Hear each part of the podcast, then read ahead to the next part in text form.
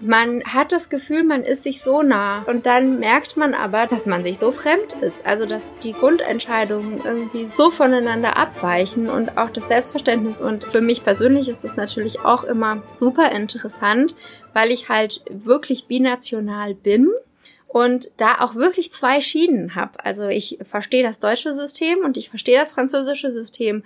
Und mir selbst fällt diese Nicht-Übereinstimmungen, die fallen mir immer erst dann auf, wenn ich versuche, jemandem in der quasi falschen Sprache das andere System näher zu bringen.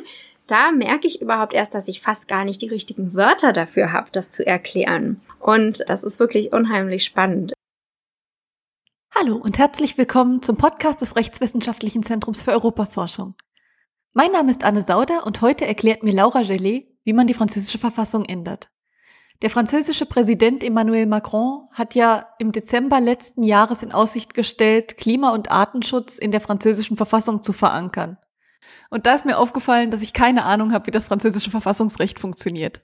Glücklicherweise mangelt es der Rechtswissenschaftlichen Fakultät der Universität des Saarlandes nicht an Wissenschaftlerinnen und Wissenschaftlern, die sich mit diesem Recht auskennen, und eine davon, Laura Gellet, hat sich dann mit mir unterhalten. Wie Sie bereits im Intro gehört haben, gibt es schon in den Grundsätzen Unterschiede zwischen dem deutschen und französischen Recht, die mir Laura nicht alle in diesem einen Gespräch erklären konnte. Deswegen hat sie mir versprochen, mir im nächsten Monat dann auch noch die Grundlagen des französischen öffentlichen Rechts zu erklären. Also hören Sie auch dann unbedingt wieder rein. Zur Vorbereitung oder Nachbereitung dieser Folge kann es auch helfen, noch einmal Folge 3 anzuhören, in der Professor Julien Dubarry erklärt, ob und wie in Frankreich auf Verfassungsmäßigkeit geprüft wird. Bevor wir loslegen, hier noch ein paar Worte zu Laura Gellet, die so nett ist, uns den Prozess der Verfassungsänderung in Frankreich zu erklären.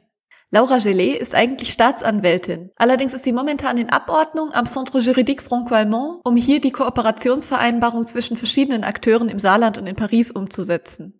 Außerdem arbeitet sie noch am Projekt Amtsgericht 4.0 Digitalisierung der Justiz am Lehrstuhl für Zivilprozessrecht und deutsches und europäisches Sozialrecht von Professor Stefan Wert mit.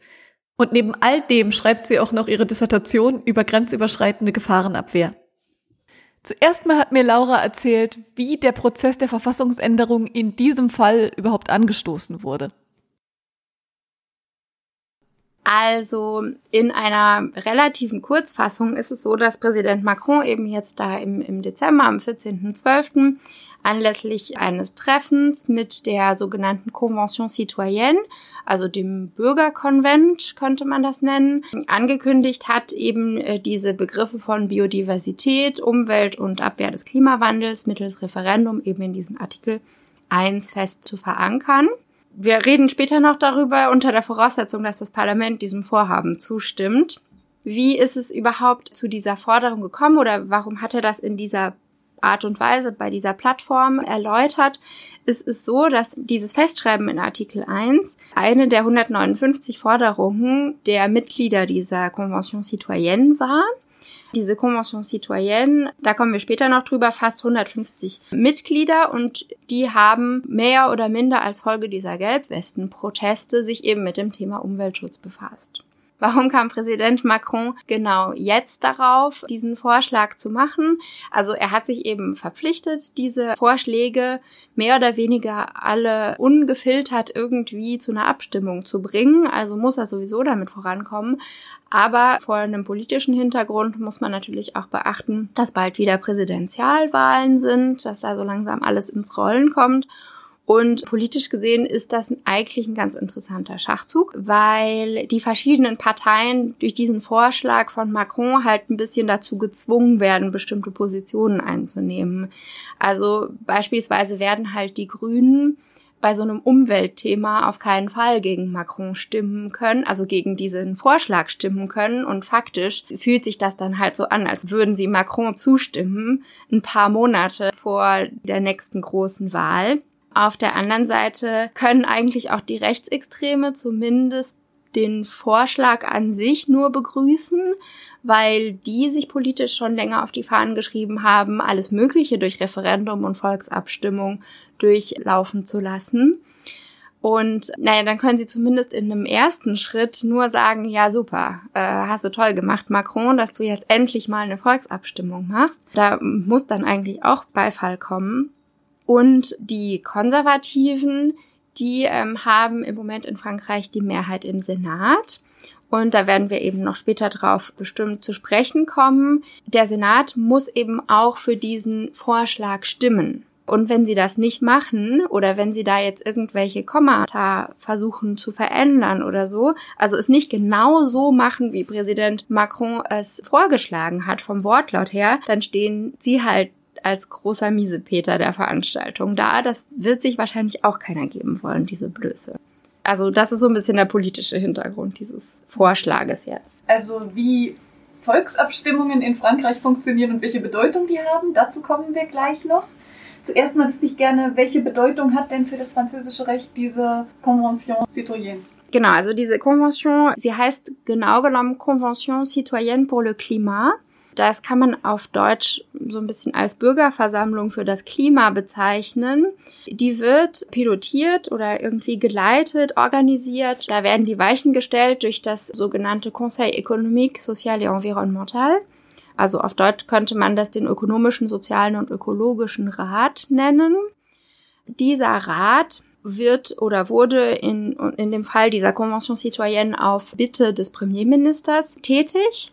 Der Rat an sich ist ein verfassungsmäßiges Organ in Frankreich und äh, dient der Vertretung der Interessen aus der Gesellschaft. Also der wird zusammengesetzt aus Gewerkschaftlern, irgendwelchen Menschen, die Vereine vertreten und Verbände, Umweltverbände, Menschenrechtsschutzverbände etc. Da ist, das steht auf einem anderen Blatt, aber da ist sowieso Reformbedarf. Aber damit hat man jedenfalls so eine Institution gehabt, die eigentlich ganz passend war und die sich sowieso dem Umweltschutz verschreibt um diese Convention citoyenne, diesen Bürgerrat irgendwie zu managen.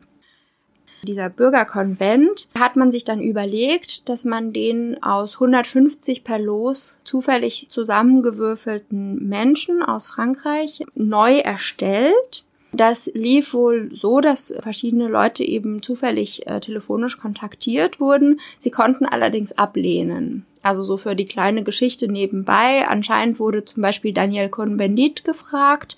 Das ist ein deutsch-französischer, äh, ich glaube, Jurist sogar, jedenfalls Politiker.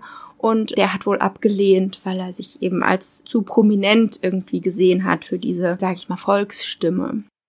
Also so wurde eben diese Convention citoyenne, dieses Konvent gebildet. Und zwar auch, man hat versucht, möglichst abzubilden, wie die französische Gesellschaft eben so funktioniert, also mit 51 Prozent Frauen und 49 Prozent Männern, einer entsprechenden Verteilung der sozioprofessionellen Kategorien. Es sind zum Beispiel im Verhältnis zum Parlament sehr, sehr viel mehr Menschen in diesem Konvent, die zum Beispiel gar kein Abitur haben, um das einfach besser abzubilden. Dennoch wurde bei diesem Konvent äh, auch gemessen, dass grundsätzlich wahrscheinlich entstanden durch die Freiwilligkeit die Mitglieder dieses Konventes halt eher doch so ein bisschen positiver eingestellt sind als alle anderen, also als die Mehrheit der Franzosen. Positiv zu was? Ja, so zuversichtlich, dass man da was machen kann und auch grundsätzlich mehr der Tatsache, dass der Klimawandel auch menschenbedingt ist, glauben als der Durchschnitt der Franzosen. Also es ist, wenn man sich anguckt, was der durchschnittliche Franzose denkt, nach Umfragen und wenn man sich anguckt, was das durchschnittliche Mitglied dieses Konventes denkt, ist das schon keine hundertprozentige Übereinstimmung, aber es ist jedenfalls ein besseres Abbild der Gesellschaft, als wenn man einfach nur das Parlament oder sowas befragen würde, wo einfach überdurchschnittlich viele Anwälte und Ärzte zum Beispiel vertreten sind. Und so wurde eben diese Convention citoyenne ins Leben gerufen und eben durch den Premierminister mit dem Auftrag versehen, strukturelle Maßnahmen zu entwerfen, also ganz konkrete strukturelle Maßnahmen, die es ermöglichen unter Berücksichtigung der sozialen Gerechtigkeit, das war nämlich für die Gelbwesten wichtig, dass da dieser Aspekt der sozialen Gerechtigkeit mit drin ist. Die CO2-Emissionen im Jahr 2030 um mindestens 40 Prozent im Verhältnis zu 1990 zu verringern. Das entspricht auch den Verpflichtungen Europas zum Beispiel, was die Conference of Parties Paris oder es gibt ja jedes Jahr eine auf internationaler Ebene zu den CO2-Emissionen vorsieht und wozu sich eigentlich Europa auch verpflichtet hat an diesem Rat nehmen eben dann diese oder diesem Konvent nehmen dann ähm, die Bürger teil. Das waren mehrere so Wochenenden und die wurden dann auch entschädigt, aber so wie Schöffen. Und dann war natürlich, weil man ja nicht von heute auf morgen einfach ähm, in der Lage ist, so einen Konvent irgendwie zu steuern, wurde dieser Konvention ein Leitungsgremium zur Seite gestellt. Dieses Gremium besteht natürlich aus irgendwelchen Menschen, die sich beruflich damit beschäftigen. Viele davon sind von dieser Interessensvertretung, die ich vorher angesprochen habe, entsprungen. Dann hatten sie noch ein Garantenkolleg, also das waren unabhängige Personen, Persönlichkeiten könnte man schon sagen, die äh, sicherstellen von mehr oder weniger von außen, dass eben da keine Einflussnahme geschehen ist. Also die halt geguckt haben, dass zum Beispiel die Redezeit irgendwie ähm, gut verteilt ist und dass da irgendwie keine Lobby besonderen Zugriff hat zu diesen Bürgern, die, die Mitglied des Konvents sind, etc. Und dann hatten sie halt noch ein Expertengremium, eben Experten, die ihnen zur Verfügung standen. Ich glaube, ab dem vierten Wochenende oder so standen die denen halt ständig zur Verfügung, um irgendwelche wissenschaftlichen Fragen zu dem Thema zu klären. Die Kritik an diesem Expertengremium war halt, dass die vielleicht so ein bisschen in der Eile zusammengesucht wurden und auch nicht so ganz die volle Bandbreite des wissenschaftlichen Diskurses abgebildet haben. Das haben aber diese Bürger von sich aus auch so ein bisschen kompensiert. Viele haben sich halt einfach noch selbstständig andere Quellen gesucht. Und dann hatten sie noch ein Juristengremium, also so eine Handvoll Juristen, die dafür da waren, aus den konkreten Vorschlägen dieses Konvents Gesetzeswortlaute zu entwerfen damit das dann auch, so wie es von Präsident Macron eigentlich versprochen worden war, mehr oder weniger ohne Filter direkt einer Abstimmung zugeführt werden kann. Entweder durch das Parlament oder durch eine Volksabstimmung. Das war von vornherein klar. Und das Ergebnis von dieser Convention Citoyenne war eben nun, wie ich vorhin schon angedeutet habe, dass sie 149 Vorschläge unterbreitet haben von denen hat Präsident Macron zunächst angekündigt, 146 umzusetzen. Eins war relativ bald draußen. Zum Beispiel hatten die sich überlegt, dass sie die Höchstgeschwindigkeit auf französischen Autobahnen von 130 auf 110 runtersetzen. Ja, das war dann eher nicht so mehrheitsfähig. Deswegen war das zum Beispiel was, was relativ schnell rausgeflogen ist. Mittlerweile ähm, geht man aber davon aus, dass es eher nur noch so 121 Vorschläge sind, weil eben Teilabwandlungen oder irgendwelche Abschwächungen oder solche Sachen äh, inzwischen da erfolgt sind. Okay, also um das nochmal zusammenzufassen. Es gibt einen Bürgerinnenrat, der Vorschläge ausarbeiten soll unter Hilfe eines Expertinnen-Experten-Gremiums.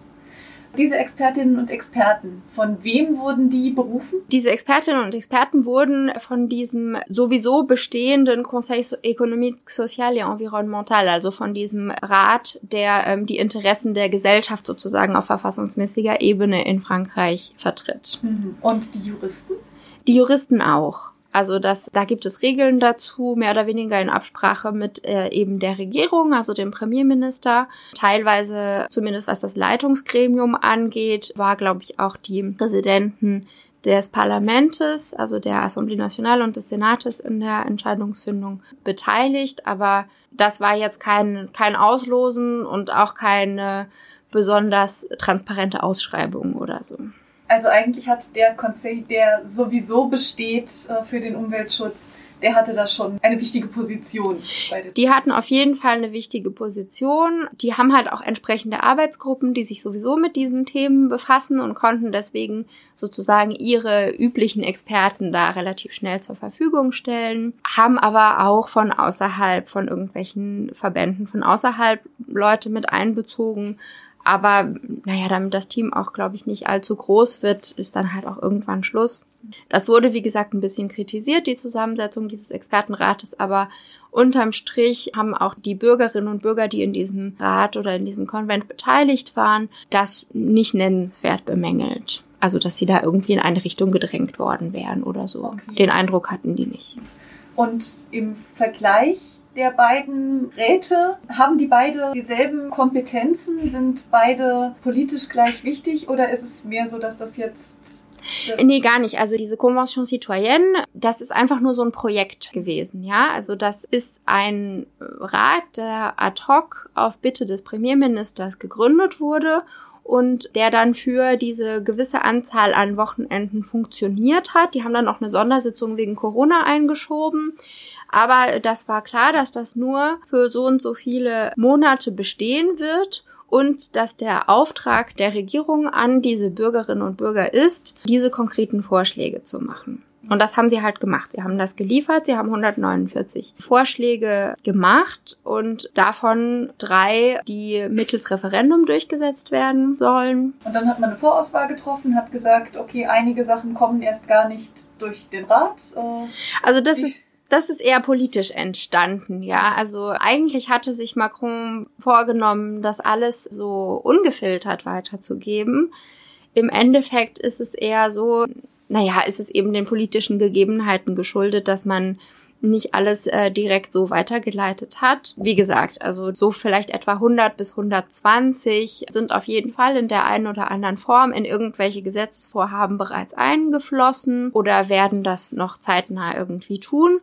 Und von diesen drei Vorschlägen, die bereits von diesen Bürgerinnen und Bürgern als geeignet für den Weg des, der Volksabstimmung beziehungsweise des Referendums angesehen wurden, ist jetzt eben dieser Vorschlag von Macron mit dem, mit dem Artikel 1 und der Umwelt der erste, der so richtig angegangen wird. Also wenn man in Deutschland die Verfassung ändern will, dann ist es ja ein bisschen anders. Ne? Dann muss ein Gesetz erlassen werden, das ausdrücklich den Text des Grundgesetzes ändert. Dann muss dieses Gesetz jeweils mit einer Zweidrittelmehrheit von Bundestag und Bundesrat ratifiziert und anschließend vom Bundespräsidenten unterschrieben werden.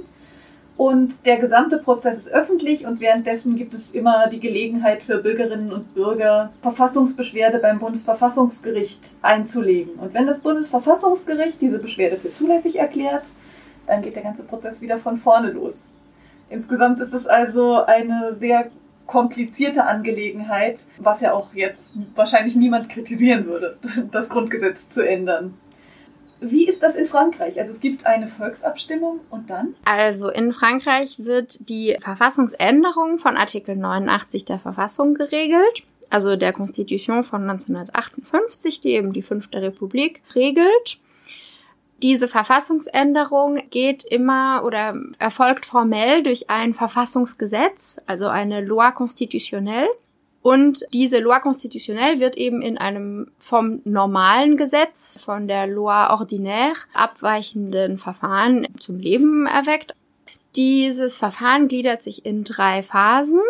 Erst gibt es verschiedene Arten der Veranlassung des gesamten Verfahrens. Dann gibt es eben die zweite Phase der Beratung und Abstimmung über dieses Gesetz und dann gibt es eine dritte Phase der Ratifizierung. Fangen wir vielleicht mal mit der ersten Phase an, mit der Veranlassung. Genau, also die Veranlassung der Änderung kann nämlich entweder vom Präsidenten auf Empfehlung des Premierministers, also quasi von der Exekutive kommen. Dann redet man von einem Projet de loi constitutionnelle, also wir versuchen mal auf Deutsch jetzt bei dem Wort ein Vorhaben zu bleiben. Wenn es eben von der Exekutive kommt, dann ist es ein Vorhaben. Oder die Veranlassung kommt vom Parlament, also von der Legislative, und dann redet man von einer Proposition. Und da versuchen wir mal mit dem Begriff Vorschlag zu arbeiten. Also das ist sozusagen diese erste Phase. Dann kommt die zweite Phase. Moment, bevor ja. wir mit der zweiten Phase beginnen. Wie war das jetzt bei der Änderung, die jetzt auf dem Programm steht? Also bei der Änderung, die jetzt auf dem Programm steht, spulen wir noch mal ganz kurz zurück. Die Convention hat äh, eben drei Vorschläge gemacht gehabt. Zum einen wollten die, dass man ein Verbrechen des Ökozids einführt in, die, in das französische Recht. Das wird nun nicht in diesem Wege gemacht werden und das gehört auch gar nicht in die Verfassung. Das wird in einem ganz normalen Gesetz eingefügt werden und wird auch kein Verbrechen sein, sondern nur ein Delikt. Aber das ist sozusagen schon mal rausgeflogen. Und dann, und das finde ich eigentlich wichtig zu erwähnen, ist der weitere Vorschlag eben dieser Artikel 1. Äh, der soll erweitert werden um den Schutz der Biodiversität, der Umwelt und dem Kampf gegen den Klimawandel. Aber die haben sich eigentlich auch gedacht, dass sie gerne das Vorwort der Verfassung ändern wollen würden. Und das wäre auch so eine Verfassungsänderung, so eine Loi organique, würde das auch erfolgen. Und in diesem Vorwort soll stehen oder soll betont werden, dass die Abwägung zwischen Grundrechten, Freiheiten und Prinzipien, quasi dem verfassungsmäßigen Rechten, Freiheiten, Grundrechten und dass diese Abwägung niemals zum Nachteil der Umwelt erfolgen soll und dass die Umwelt eben als gemeinsames Erbe der Menschheit anzusehen ist. Also da soll noch mal quasi so ein bisschen was mehr in, in die Grundsatzebene geführt werden. Und das ist für deutsche Juristen wahrscheinlich nichts Halbes und nichts Ganzes, weil wir einfach gewöhnt sind, im deutschen Verfassungsrecht ganz klare Vorgaben zu haben, wie eigentlich ein Eingriff und die Verhältnismäßigkeit eines Eingriffs in Grundrechte geprüft wird. Das ist aber in Frankreich nicht so. Die haben diese strenge Verfassungsmäßigkeitsprüfung nicht. Deswegen ist das sozusagen der Versuch, da noch reinzuflechten, das, was wir vielleicht so ein legitimes Ziel oder sowas nennen würden oder irgendwie ein anderes Grundrecht, was einen gewissen Wert hat bei der Abwägung, das nochmal hier zu verschriftlichen. Also es ist jetzt nicht so, dass wenn es ein Vorhaben gibt, das umweltschädlich sein könnte, dass dann jemand Verfassungsbeschwerde einlegen könnte und sagen könnte, hier im Vorwort der Verfassung steht, es darf nicht zum Nachteil der Umwelt geschehen und das hier ist zum Nachteil der Umwelt. Genau, also der Umstand, dass es im Vorwort der Verfassung stehen würde, würde wahrscheinlich dazu führen, dass das Gericht sich nicht in der Lage sehen würde, da eine konkrete Anspruchsgrundlage herauszuziehen oder sowas. Aber aus politischer Sicht ist es, glaube ich, der Wunsch, einfach klarzustellen, dass die üblichen Freiheiten, die durch die Verfassungsordnung, die französische Verfassungsordnung gewährt werden, wie zum Beispiel eben Eigentum und und wirtschaftliche Freiheiten und Persönlichkeitsentfaltung etc., dass eben der Wunsch da ist, jetzt das zu verschriftlichen, dass diese traditionellen, sage ich mal, Freiheiten nicht schwerer wiegen dürfen als der Schutz der Umwelt. Das ist so ein bisschen das Ziel. Was davon jetzt genau umgesetzt werden soll, wissen wir ehrlich gesagt noch nicht, weil zumindest nach meiner Kenntnis der genaue Wortlaut von diesem Vorschlag noch nicht bekannt ist. Und damit sind wir jetzt auch wieder bei der ursprünglichen Frage angekommen. Die Änderung soll auf Betreiben der Exekutive hin erfolgen. Also als Vorhaben eingebracht werden, als Projekt. Also wenn jetzt hier dieses Vorhaben oder der Vorschlag da ist, in einem gewissen Wortlaut, dann müssen beide Kammern, also die Assemblée Nationale und das Senat, im gleichen Wortlaut zustimmen kleiner Exkurs, also die Assemblée Nationale ist das eigentliche Parlament in Frankreich mit eben gewählten Repräsentanten des Volkes. Und im Senat, das ist indirektes Wahlrecht, das ist meistens relativ konservativ, weil da verschiedene auf etwas komplizierte Art und Weise ausgewählte Wähler Senatoren auswählen. Diese Wähler äh, können zum Beispiel Bürgermeister sein oder ja, irgendwelche Menschen, die sowieso schon politisch aktiv sind. Da besteht auch eine Wahlpflicht. Also es ist ein bisschen kompliziert, wie das mit dem äh, Senat ist in Frankreich, aber es ist keine echte zweite Kammer. Es ist auch nicht wie zum Beispiel der Bundesrat in Deutschland, wo eben die Länderinteressen vertreten werden. Man kann halt so ein bisschen im Hinterkopf behalten, meistens ist es Konservative und meistens haben die eben tatsächlich die Interessen der lokalen Ebene so ein bisschen im Hinterkopf, weil viele von denen daherkommen. Das ist eben Assemblée Nationale und Senat. Vielleicht noch ein kleiner Exkurs. Jetzt im Moment kann man zum Beispiel gut sehen, wie das bei einem normalen Gesetz funktioniert. Da hat man nämlich ein System, in dem Unstimmigkeiten überwunden werden können, damit man zu keinem Stillstand im Gesetzgebungsverfahren kommt. Und das ist zum Beispiel jetzt die äh, Loi Bioethik, also das äh, Gesetz über Bioethik, bei dem, das hat man auch in Deutschland mitbekommen, es darum geht, ob gleichgeschlechtliche Frauen und alleinstehende Frauen auch Zugang zu assistierter Reproduktionstechnik haben sollen, also sprich mittels Samenspende Kinder kriegen können dürfen. Und da ist die Assemblée Nationale dafür, die haben auch schon zweimal dafür gestimmt und das Senat ist dagegen. Und da ist es eben so, dass es jetzt, dass es eine erste Lesung gab im Parlament, dann gab es eine erste Lesung im Senat. Die haben da irgendwelche Sachen wieder rausgelöscht. Im konkreten Fall zum Beispiel die Kostenübernahme durch die Krankenkasse. Dann kam es in die zweite Lesung beim Parlament. Die haben das alles wieder zurückgedreht. Jetzt kam es in zweiter Lesung wieder zum Senat. Diesmal haben sie die alleinstehenden Frauen rausgekickt. Und jetzt gerade letzten Monat oder vor ein paar Wochen kam es zur sogenannten Kommission Mixte Paritaire. Also da setzen sich dann nochmal so ein paar zusammen von beiden Gremien in der Kommission und versuchen eine Einigung zu finden. Spoiler, sie haben keine gefunden. Und jetzt geht es eben weiter. Jetzt gibt es nochmal eine dritte Runde. Und wenn sie sich da immer noch nicht einig sind, dann entscheidet die Assemblée Nationale. Sozusagen als echter Repräsentant des Volkes. So ist das mit normalen Gesetzen. Also dieser Senat, ist der einfach von, in Anführungszeichen, Natur aus konservativ oder können da die Wählerinnen und Wähler auch... Die Wählerinnen und Wähler können da nicht direkt beeinflussen, weil die Mitglieder des Senates nicht direkt gewählt werden. Die Wählerinnen und Wähler wählen wie gesagt, es ist ein bisschen kompliziert, aber es ist halt so, dass diese Senatoren gewählt werden von sehr vielen, sag mal, Flächenpolitikern. Und traditionell sind das sehr häufig eher konservative Politiker. Aber die müssen doch auch von jemandem gewählt werden. Genau, genau. Aber das hat sozusagen so einen Lupeneffekt, ja. Und das tut in dem Fall auch, wie ich eingangs erwähnt habe, relativ wenig zur Sache bei dieser Veränderung der Verfassung für diese Umweltproblematik weil mittlerweile dieses Umweltthema in der französischen politischen Landschaft so weit angekommen ist, dass sich wahrscheinlich auch die Konservativen nicht dagegen sträuben würden vermutlich. Die Besonderheit von dieser zweiten Phase der Verfassungsänderung ist nämlich, wie ich schon erwähnt habe, dass diesem Vorschlag im gleichen Wortlaut zugestimmt werden muss und dass es im Gegensatz zum normalen Gesetzgebungsverfahren keine Möglichkeit gibt, diese Unstimmigkeiten durch das letzte Wort der Assemblée zum Beispiel aus dem Weg zu räumen oder halt zu überwinden. Wenn die sich nicht einig werden, also wenn die das nicht genau so abnicken, wie das eingebracht wurde, mit dem genau gleichen Wortlaut, dann läuft's halt nicht, dann kommen wir nicht in die dritte Phase. Und die dritte Phase, da wird nochmal nach dem Ursprung, also nach der ersten Phase unterschieden kam nämlich nun der, wir nennen ihn Vorschlag vom Parlament, dann muss zwingend mittels Referendum oder Volksabstimmung entschieden werden.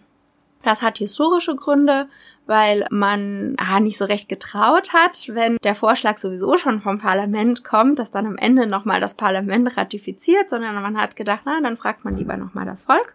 Stammt das Vorhaben von der Exekutive, wie es bei uns wohl der Fall sein wird, dann besteht ein Wahlrecht des Präsidenten zwischen einer Ratifikation per Volksabstimmung oder durch Anrufung des Kongresses. Des, also Kongrès heißt er. Dieser Kongrès ist so eine kleine skurrile Besonderheit des französischen Verfassungsrechts.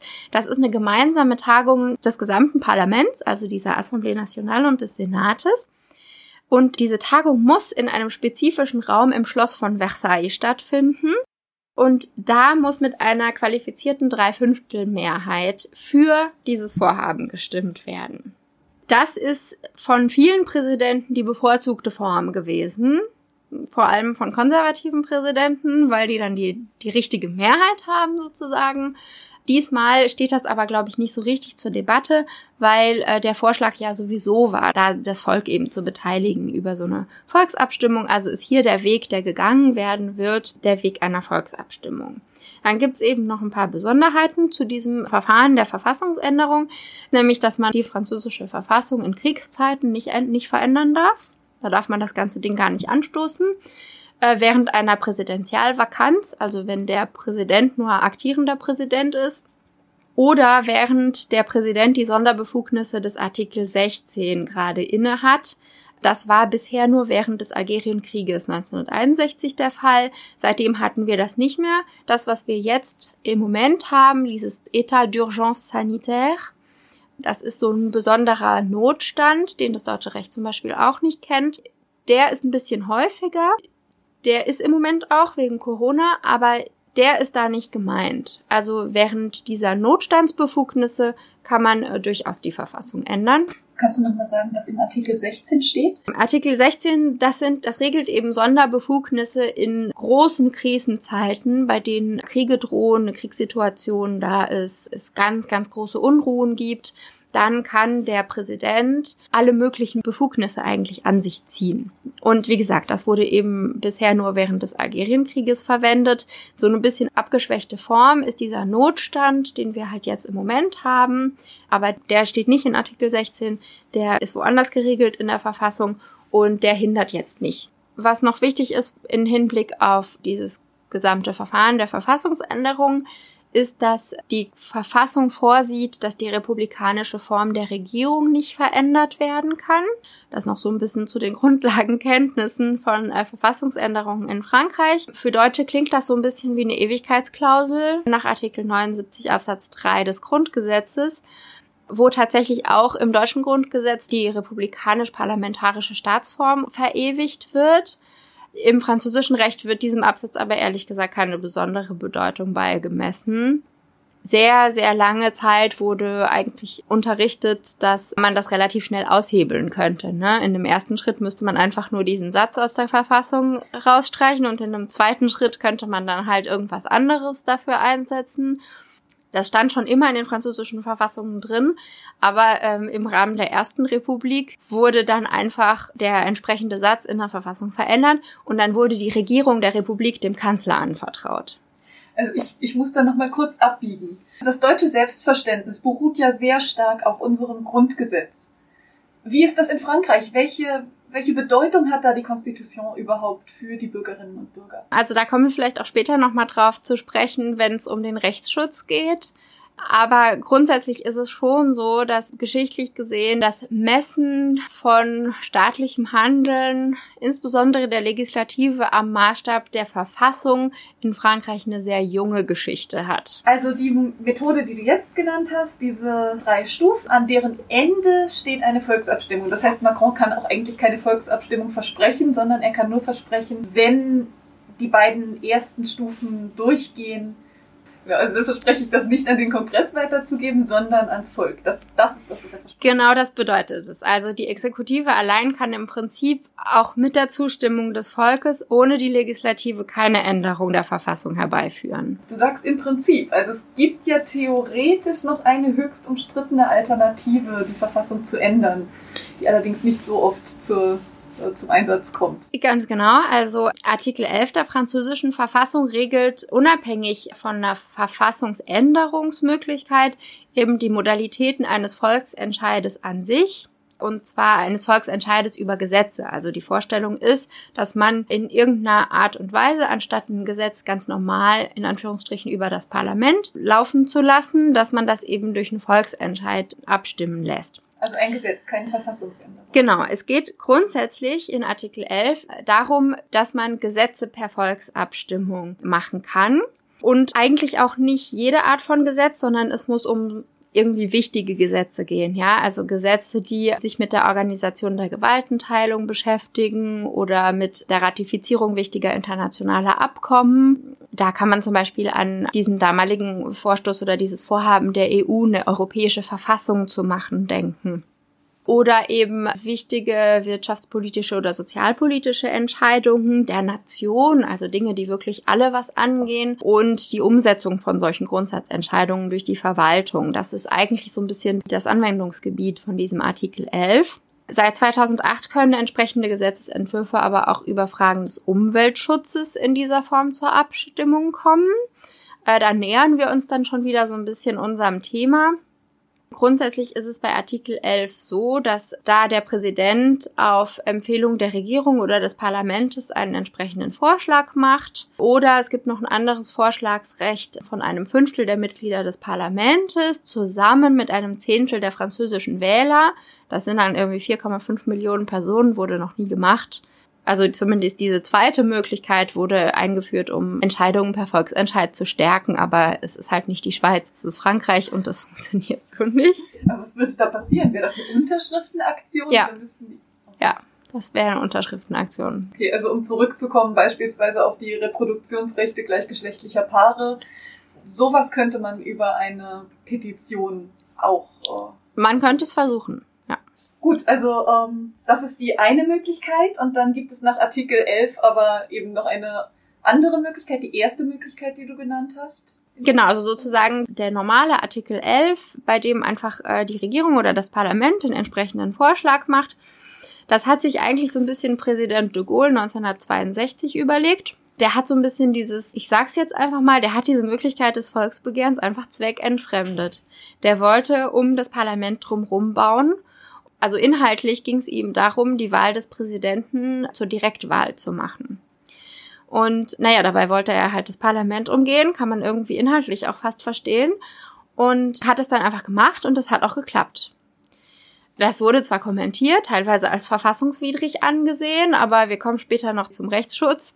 Das wurde jedenfalls rechtlich dann nicht in Frage gestellt. Das war dann einfach so, die Verfassung wurde auf diese Art und Weise geändert, auch so ein bisschen nach dem Motto, naja, wenn man ein normales Gesetz so machen kann, dann wird man ja wohl auch ein Verfassungsgesetz so machen können, weil der Souverän ja das Volk ist. Also der kann ja wohl, das, das Volk kann ja wohl am meisten von allen. Man muss aber dazu sagen, dass die Geschichte von diesem Artikel 11 relativ kurz, sage ich mal, ist, weil äh, 1969 hat de Gaulle nochmal versucht auf diese Art und Weise und hat aber ist aber unterlegen in, in der Volksabstimmung und hat damit sozusagen so ein bisschen so eine Art Misstrauensfrage kreiert und ist dann zurückgetreten. Aber kommen wir nochmal auf den ersten Versuch von Präsident de Gaulle zurück. Du hast gesagt, es gab Kritik. Wie kann man diese Kritik dann auch juristisch durchsetzen? Also gibt es da sowas wie eine Verfassungsbeschwerde?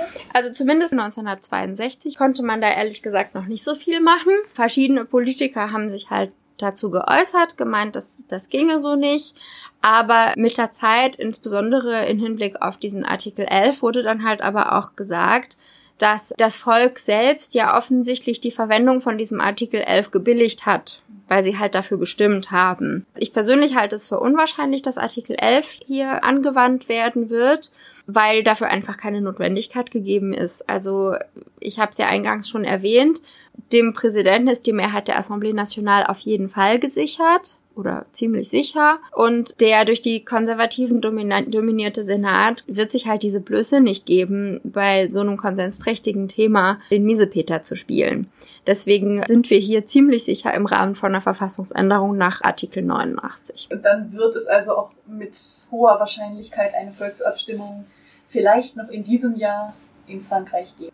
Ich vermute, dass es noch in diesem Jahr sein würde, weil eben, wie gesagt, dann auch die Präsidentialwahlen irgendwann anstehen. Mit Corona ist es halt ein bisschen schlecht absehbar. Es sind auch noch ein paar andere Gesetzentwürfe und Vorhaben unterwegs. Also da bin ich nicht im Vertrauen der Götter.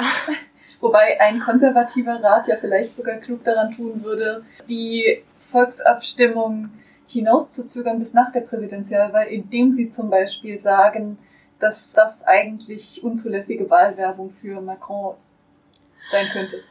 Also diese Macht haben sie, glaube ich, einfach nicht. Wenn die das so nicht abstimmen wollen, also dann ist das Verfahren zu Ende. Dann war es das und dann sind sie schuld. Also es ist nicht so wie in Amerika, dass dann der Senat sagen kann, wir machen jetzt gar nichts, bis ein, eine neue Präsidentin oder ein neuer Präsident gewählt wird. Wahrscheinlich nicht. Ähm, man wird sie wohl, aber da müsste ich auch nochmal genauer nachgucken, aber man kann sie wohl zwingen, das auf die Tagesordnung zu setzen und dann müssen sie es abstimmen und dann, ja.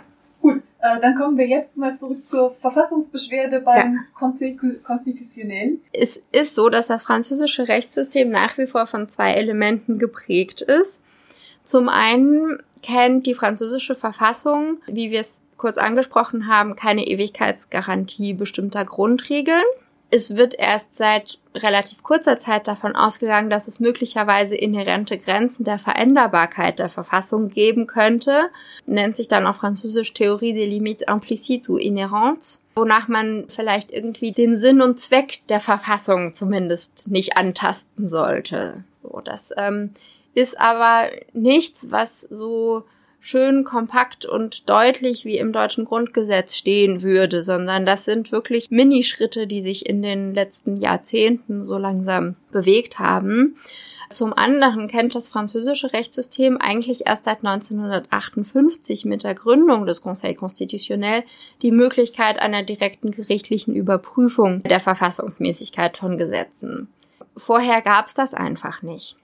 Vorher ist man davon ausgegangen, dass das Gesetz als Ausdruck der Souveränität des Volkes durch die Repräsentanten der Legislative einfach durch die Judikative nicht kontrolliert wird. Das ist einfach ein Verständnis der Gewaltenteilung, dass das Parlament als direkter Ausfluss der, der Volkssouveränität höher stellt als die Judikative. Und wenn man eben sich vor Augen führt, dass es zumindest keine ganz klare Normenhierarchie, Normenpyramide im Sinne von da oben ist die Verfassung, diese Regeln müssen auf jeden Fall befolgt werden, gibt. Siehe auch das, was wir vorhin angesprochen haben. Naja, wenn das Volk im Volksentscheid was anderes macht, dann macht's halt was anderes. Also ist das nicht selbstverständlich, dass man Gesetze an irgendwelchem höheren Recht messen kann. Grundstein dafür wurde aber immerhin gelegt, als 1958, wie gesagt, das äh, Conseil Constitutionnel überhaupt gegründet wurde. Dann gab es immerhin mal ein Gremium, das zumindest formell damit betraut ist, über die Verfassung zu wachen. 1971 in einer bekannten Entscheidung, die sich Liberté d'Association nennt, wo es ums Versammlungsrecht ging, haben sich die Verfassungsrichter dann auch entsprechend emanzipiert und haben äh, sich das Recht herausgenommen, die Verfassungsmäßigkeit des Gesetzes zu prüfen, und zwar nicht nur gegenüber der Verfassung, sondern hinsichtlich eines gesamten Verfassungsblocks. Also die Verfassungsrichter haben entschieden, dass die Verfassungsrichter ab prüfen dürfen. Ganz genau, das ist Frankreich, wie es lebt und äh, ja. Und warum ist das wichtig mit diesem Verfassungsblock? Weil in der Verfassung selbst kann man sich angucken, es gibt auch deutsche Übersetzungen der französischen Verfassung, gibt es eben nicht, so wie im deutschen Recht, Artikel 1 bis 19 Grundrechte, die halt ganz klar irgendwie eine Art von Prüfung zulassen, ja. Die französische Verfassung enthält eigentlich nur in Anführungsstrichen die Vorschriften, die in der deutschen, die im deutschen Grundgesetz danach kommen, nämlich über die Staatsorganisation. Es gibt aber, und davon geht eben das französische Verfassungsgericht in dieser Entscheidung erstmals aus, Texte, die Verfassungsrang haben, ohne dass sie in den Artikeln der Verfassung an sich drinstehen und äh, nennt eben alle diese Normen mit diesem Verfassungsrang einen Verfassungsblock. Block de Constitutionnalité. Dieser Verfassungsblock ist nämlich, also man nimmt eben die Verfassung und man hätte jetzt gerne ein paar Grundrechte.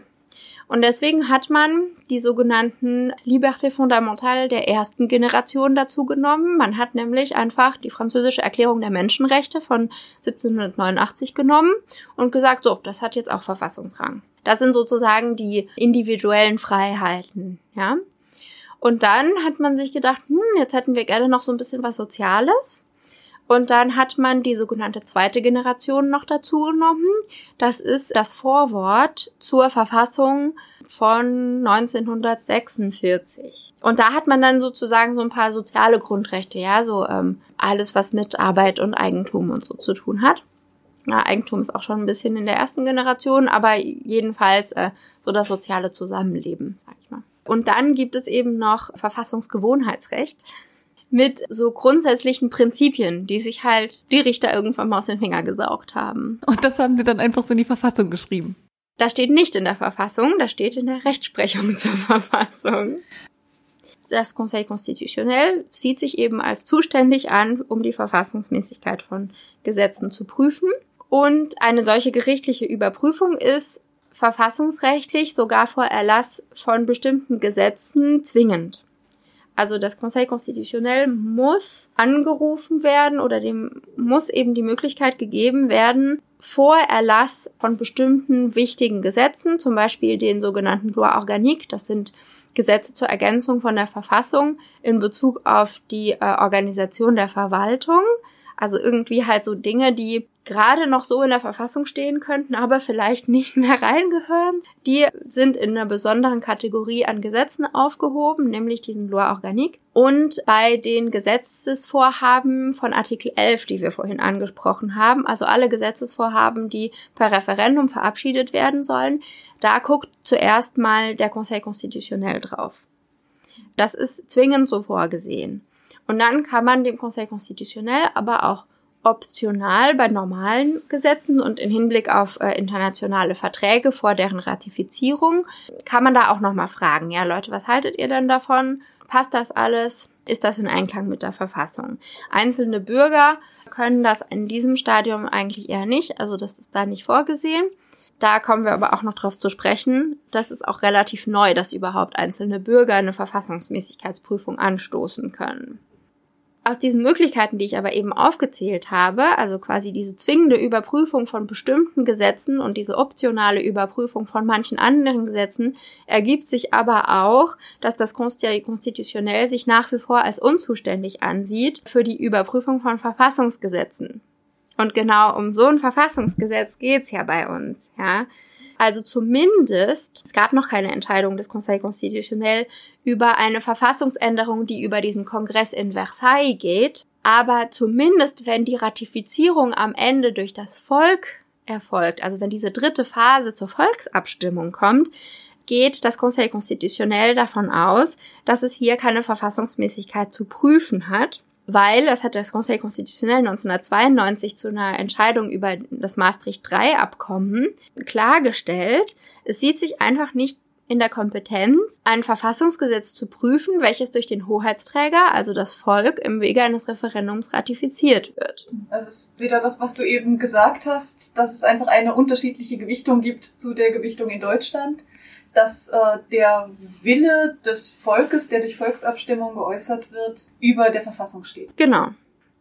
Also das ist alles ein wahnsinnig kompliziertes Thema und eigentlich würde ich dich jetzt bitten, Verfassungsblock und Loi äh, Organique und das alles einzuordnen, aber stattdessen würde ich lieber den Hörerinnen und Hörern eine andere Folge versprechen, in der du das alles für uns erklärst, in der du uns die Grundlagen erklärst. Darf ich das? Ja, machen wir. Super. Wir haben einen riesigen Bogen gemacht und kommen jetzt wieder zurück zur Umweltgesetzgebung und äh, zur Änderung der Verfassung, wie sie jetzt geplant ist. Also kritische Stimmen werfen Macron vor, dass die Festschreibung des Umweltschutzes eigentlich keinen weiteren Nutzen hat, weil sie bereits 2004 in einer Umweltcharta festgeschrieben wurde. Was hat es mit dieser Charta auf sich? Also zuerst mal, was ist so eine Charta überhaupt im französischen Recht? Genau, also jetzt müssen wir doch nochmal über das Block der Konstitutionalität reden, tut mir leid. Aber diese Charta, diese Charte de l'Environnement, wurde 2005 in, den, in diesen sogenannten Block de Constitutionnalité aufgenommen, der eben äh, 1971 durch das Conseil Constitutionnel herausgearbeitet wurde. In diesem Block de Constitutionnalité befinden sich eben neben der Verfassung auch die Erklärung der Menschenrechte von 1789 als erste Generation und das Vorwort der Verfassung von 1946 als Grundrechte der zweiten Generation als weitere schriftliche Quellen und eben noch verfassungsrechtliches Gewohnheitsrecht mit Grundprinzipien, Grundwerten, Grundzielen, die Verfassungsrang haben, aber darüber gehen wir jetzt nicht näher ein.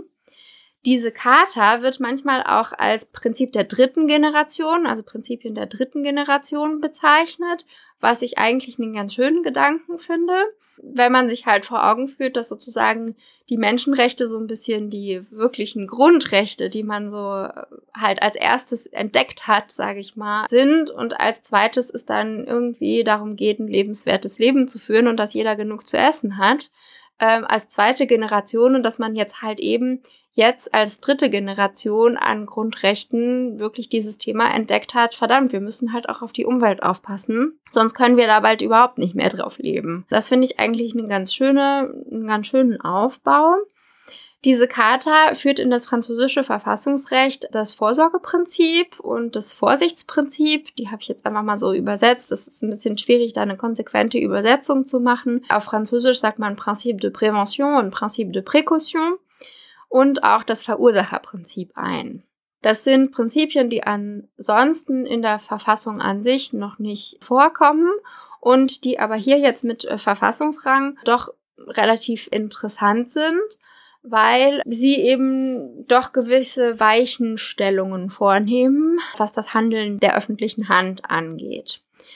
Und dann geht man davon aus, dass diese Charta noch ein Verfassungs-, ein neues verfassungsrechtliches Individualrecht verleiht. Und zwar ist das das Recht eines jeden auf ein Leben in einer Umwelt, die sich im Gleichgewicht mit sich selbst befindet und die die Gesundheit des Menschen achtet. Das ist sozusagen tatsächlich ein subjektives Recht, das aus dieser Charta entstammt und das Verfassungsrang hat und sich eben neben diese drei vorher schon erwähnten Prinzipien stellt.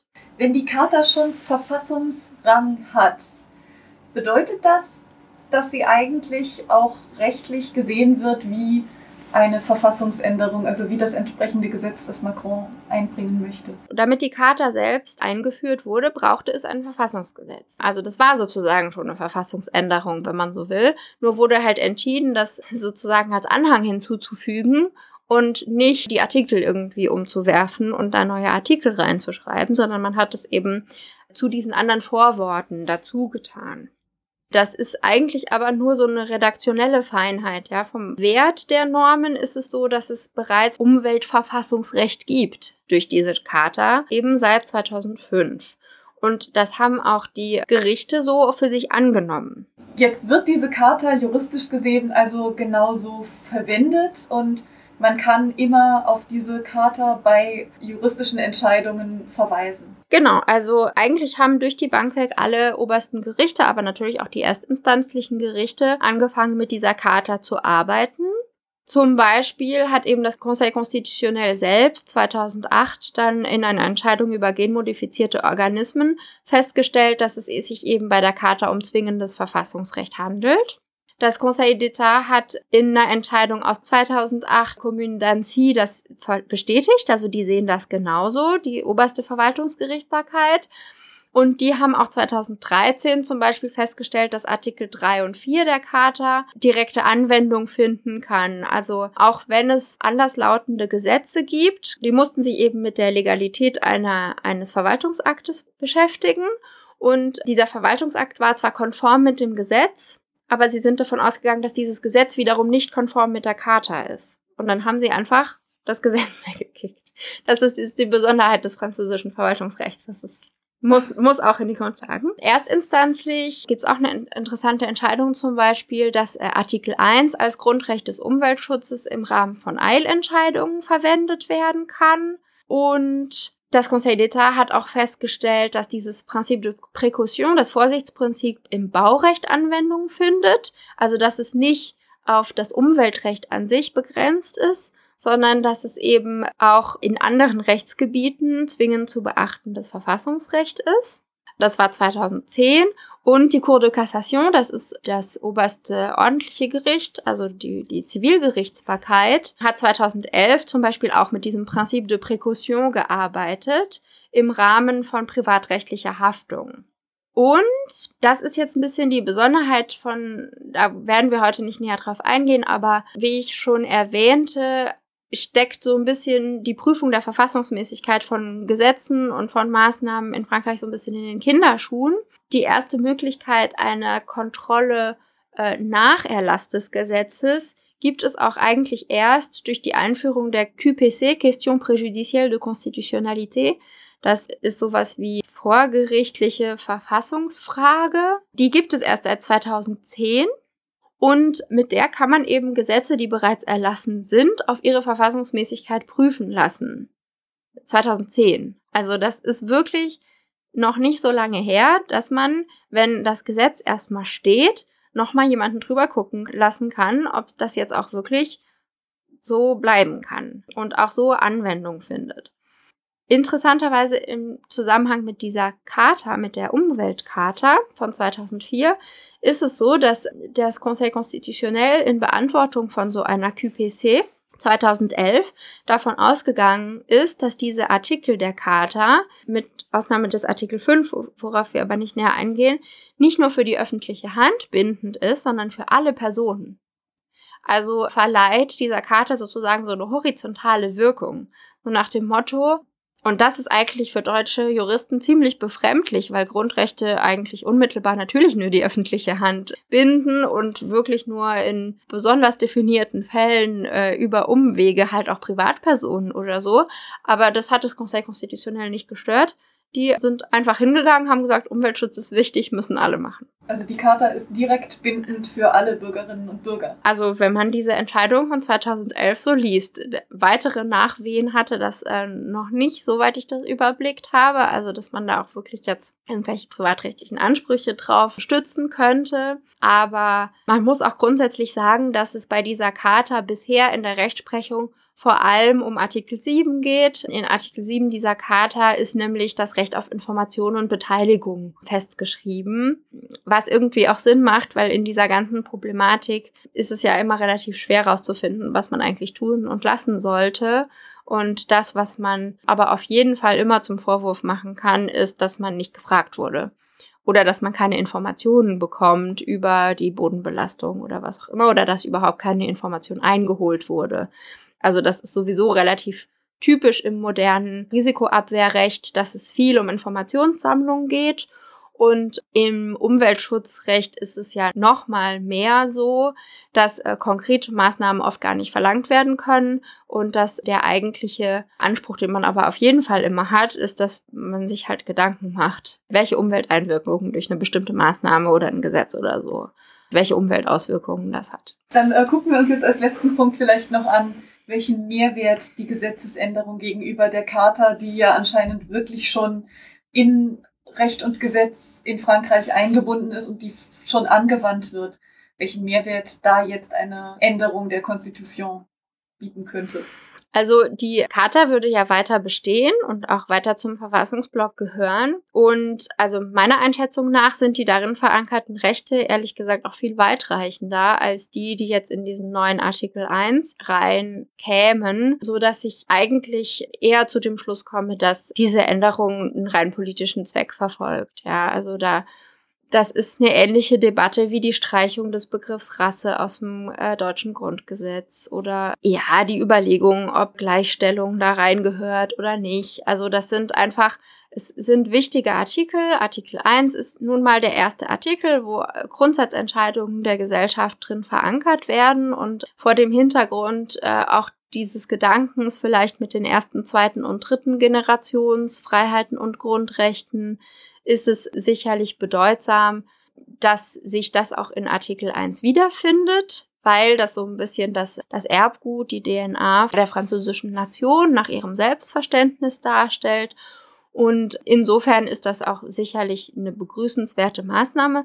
Aber im Sinne von Rechtsschutz, gerichtlicher Überprüfung, Anspruchsgrundlagen, oder auch Abwehrrechten gegen den Staat oder gegen Private, wäre meine vorsichtige ähm, Einschätzung, dass die Bestimmungen, die zehn Artikel der Charta von 2004 äh, auf jeden Fall ja die weitreichenderen Maßnahmen sind. Okay, also wenn ich das jetzt einordnen würde, dann würde ich sagen, wenn du das vergleichst mit der Änderung des deutschen Grundgesetzes, da ist der, die Mehrheit der Recht- und Billigdenkenden in Deutschland der Überzeugung, es kann keine menschlichen Rassen geben.